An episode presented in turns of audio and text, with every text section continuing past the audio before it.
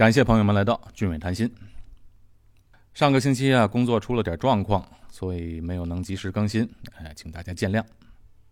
啊，这段时间啊，发生了一个大家非常关注的事情，就是美国拉斯维加斯的枪击案件啊，那真的是惨绝人寰。现在从警方方面透露出来的信息来看呢，这不是一个 ISIS 的恐怖袭击，这个犯案的人呢，看来是个疯子。不过，它造成的杀伤力实在是太大了，死亡五十九人，受伤的有五百多人，那加起来呀，差不多有六百多人了。六百人是什么概念呢？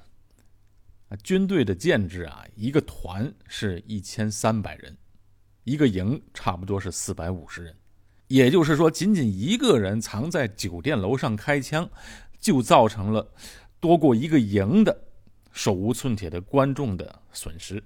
那可想而知，他拿的武器的杀伤力是有多么的大。我看一般警察携带的武器啊都没有他的厉害。这在美国就引起了一个长期而沉重的话题，就是禁枪的问题。奥巴马在任的时候啊，所做的一切努力都没能成功，没能够通过任何禁枪的法案。那现在这么严重的枪击案，会不会给禁枪的法案有通过的机会呢？我看是很难很难，为什么呢？因为在美国，拥有枪支不仅仅是一个制度或者法律，它早已形成了一种文化。这制度和法律是可能改变的，但是文化是很难改变的。你看，最近枪击案发生后，买枪的人没有减少，反而增加了，因为人人自危嘛。不过，我觉得啊，最起码在美国一定要禁止人们购买杀伤力大的武器。哎，希望有一天这个问题能够得到解决。全世界现在都不太平，无论是欧洲还是美国或者中国或者其他地区，都面临着这个恐怖袭击的威胁和独狼式的疯子，防不胜防。那新加坡安全吗？哎，没有绝对安全的地方。新加坡的犯罪率虽然非常低，但是低并不代表没有犯罪。而且新加坡也面临着这个恐怖袭击的威胁。政府不是说了吗？在新加坡发生的恐怖袭击，不是会不会发生的问题，而是什么时候发生的问题。该来的早晚会来的，所以我们在心理上要好好做好准备。好，不多说了，今天我们来聊聊新加坡的人口问题。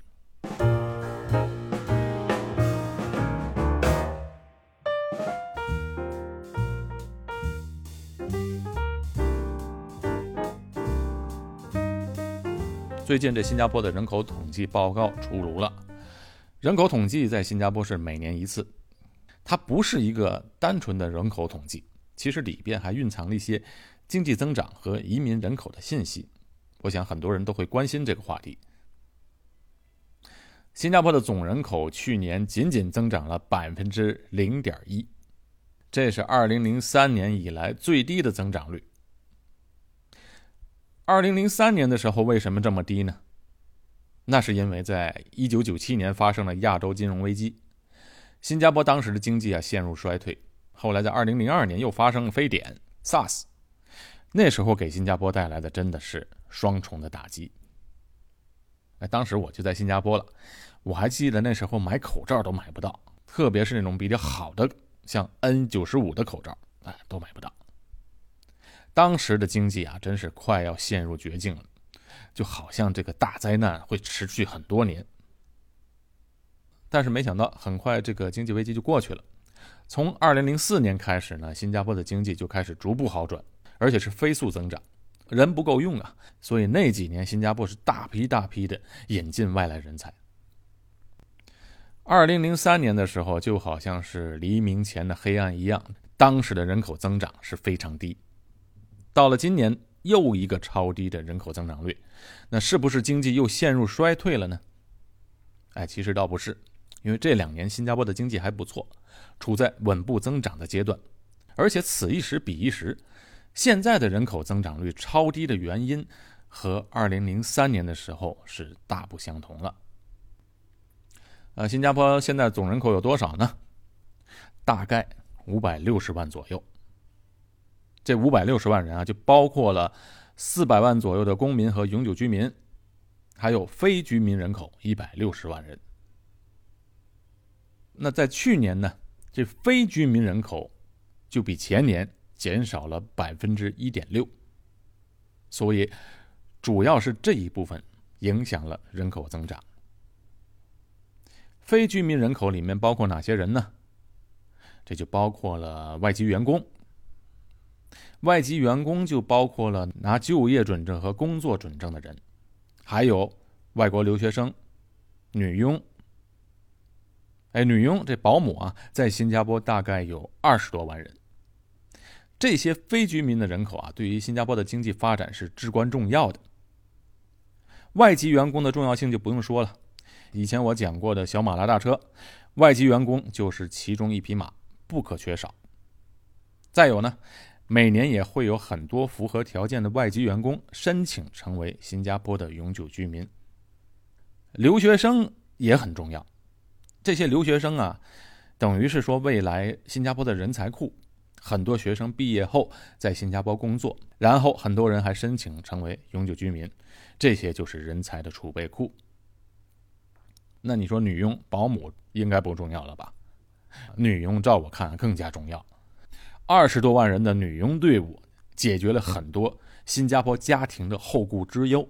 比如说家里有小孩的，或者有行动不便需要人照顾的老人的，这些家庭有了女佣的帮忙料理啊，当妈妈的或者当子女的才能腾出空来，加入到劳动队伍当中，为经济做贡献。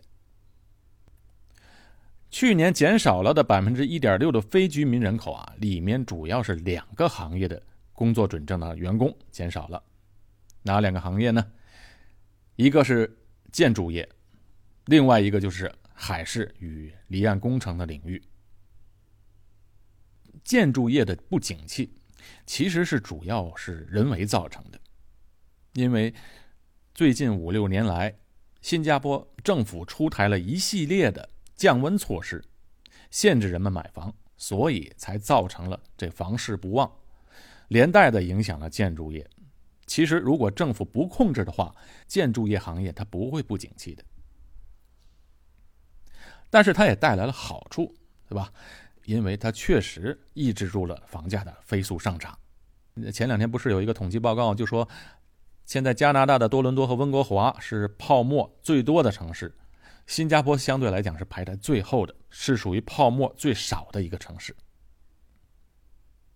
那么另外一个就海事与离岸工程这个领域的不景气呢，就完全受到了国际大环境的影响。比如说石油价格一直低迷，全球的贸易和经济现在都还不好说，这些都是大环境的影响。以前如果政府觉得外籍员工哎在新加坡太多了。他就会提高人头税。那人头税是什么呢？就说新加坡的公司要聘请员工的时候，如果请的是本国人、本国公民或者永久居民，那就不需要付劳工人头税的。他加这个人头税的目的，主要是为了保护本地的员工，以及限制外国员工的人数。那么现在外籍员工的人数比去年减少了，是不是政府会调低人头税？让更多的人进来呢？显然也不是，因为未来啊充满了不确定性，而且啊这些不景气的行业不景气的原因究竟是周期性的还是结构性的，现在很难说。如果是周期性的话，那就好办了，那这两年不好呢，过两年肯定会好。如果是结构性的，那很可能这些工作机会。永远都不会再有了。比如说，现在普遍上比较确定的一件事就是，人工智能的时代很快就会到来。那到时候，很多的工作机会都被机器取代。你比如说，新加坡的建筑业，造房子时候很多都是提前在工厂把房子组装好了。那比如说厨房啊、洗手间和各个房间都已经成型了，然后才运到工地，就拿吊车吊上去。这造房就好像搭积木一样。但是即便是这样，还是需要很多低技术的劳工干一些简单重复的工作。啊，随着人工智能技术的逐步成熟，那以后的建筑呢，也可能会更加的精准。那设计和大批量的提前预制好，那到时可能真的在工地上就看不到什么人在干活，全是机器在操作。所以啊，这种从结构上的改变会深深的影响和转变建筑业的生产方式。这只是举一个例子，别的很多行业也同样会受到很大的影响。呃，比如说，可能过几年新加坡的公共汽车。就全部采用无人驾驶了，那到时候司机这个职业就就会不见了。所以这些都是现在政府非常谨慎的原因，因为未来充满着不确定性。那么，是不是以后在新加坡找工作或者申请永久居民会变得非常困难了呢？哎，也是，也不是。喜欢我节目的朋友们。请别忘了点击订阅键。首先，低技术的工作肯定会受到影响。即便在新加坡找到了工作，但是今后能申请到新加坡的永久居民的机会是比较低的。如果是这种情况，怎么办呢？那现在工作在新加坡的人啊，就要想办法在工作的同时提升自己，学一些今后用得着的技能。这无论是对于今后申请绿卡，还是对于自己的事业，都会有帮助。关于工作的问题啊，以前的节目有谈过，今天就不赘述了。新加坡的绿卡申请和澳洲、加拿大都不一样，它不是采用积分制的，它是与工作挂钩的。所以啊，即使学历再高，如果在新加坡找不到工作，也是不能申请的。但是，如果你的学历还可以，在新加坡也有工作，而且从事的行业也是新加坡未来需要的，那就大可不用担心，早晚都能申请到永久居民。因为啊，新加坡的老龄化现在比较严重了，人口出生率又太低，一定是需要移民的。新加坡每年啊，它有三万个永久居民的名额，两万多新加坡公民的名额。而且这移民的政策啊是长期性的，只不过是新加坡政府啊，也是各国政府啊，都是希望引进比较高质量的移民。前两个月啊，我一个朋友就刚刚申请到新加坡的公民，他的学历其实也并不高，但是他从事的工作呢是新加坡比较需要的专业，所以啊，他就顺利的申请到了公民。啊，再说一个人口报告中啊，还有一个比较有意思的事什么事儿呢？就是啊，外来的人到新加坡，新加坡那也是到外面去，与旅居海外的新加坡人逐渐增加。海外的新加坡人啊，如今已经占公民人口的百分之六。哎，百分之六听起来不多，但算起来可不是一个小数字。你就拿四百万人的新加坡公民和永久居民，那除去永久居民的话，还有三百五六十万的新加坡公民人口，三百六十多万新加坡公民人口的百分之六，就差不多有二十多万人了。二十多万人听起来好像也不是个大数字，但是百分之六是一个比例。如果百分之六放在大的国家，比如说中国，现在中国有多少人口啊？大概十四。大概十四亿左右，我们就拿十亿人口来算，十亿人口的百分之六啊，百分之十是一亿，百分之六大概是六千万，这还只是拿十亿人口来算啊。如果要十四亿，那我估计那就接近一亿人了。你想，这么庞大比例的数字的人口啊，长期在海外工作、生活、居住，会给将来新加坡带来什么影响呢？现在还不知道。不过肯定是正面和负面的影响都有。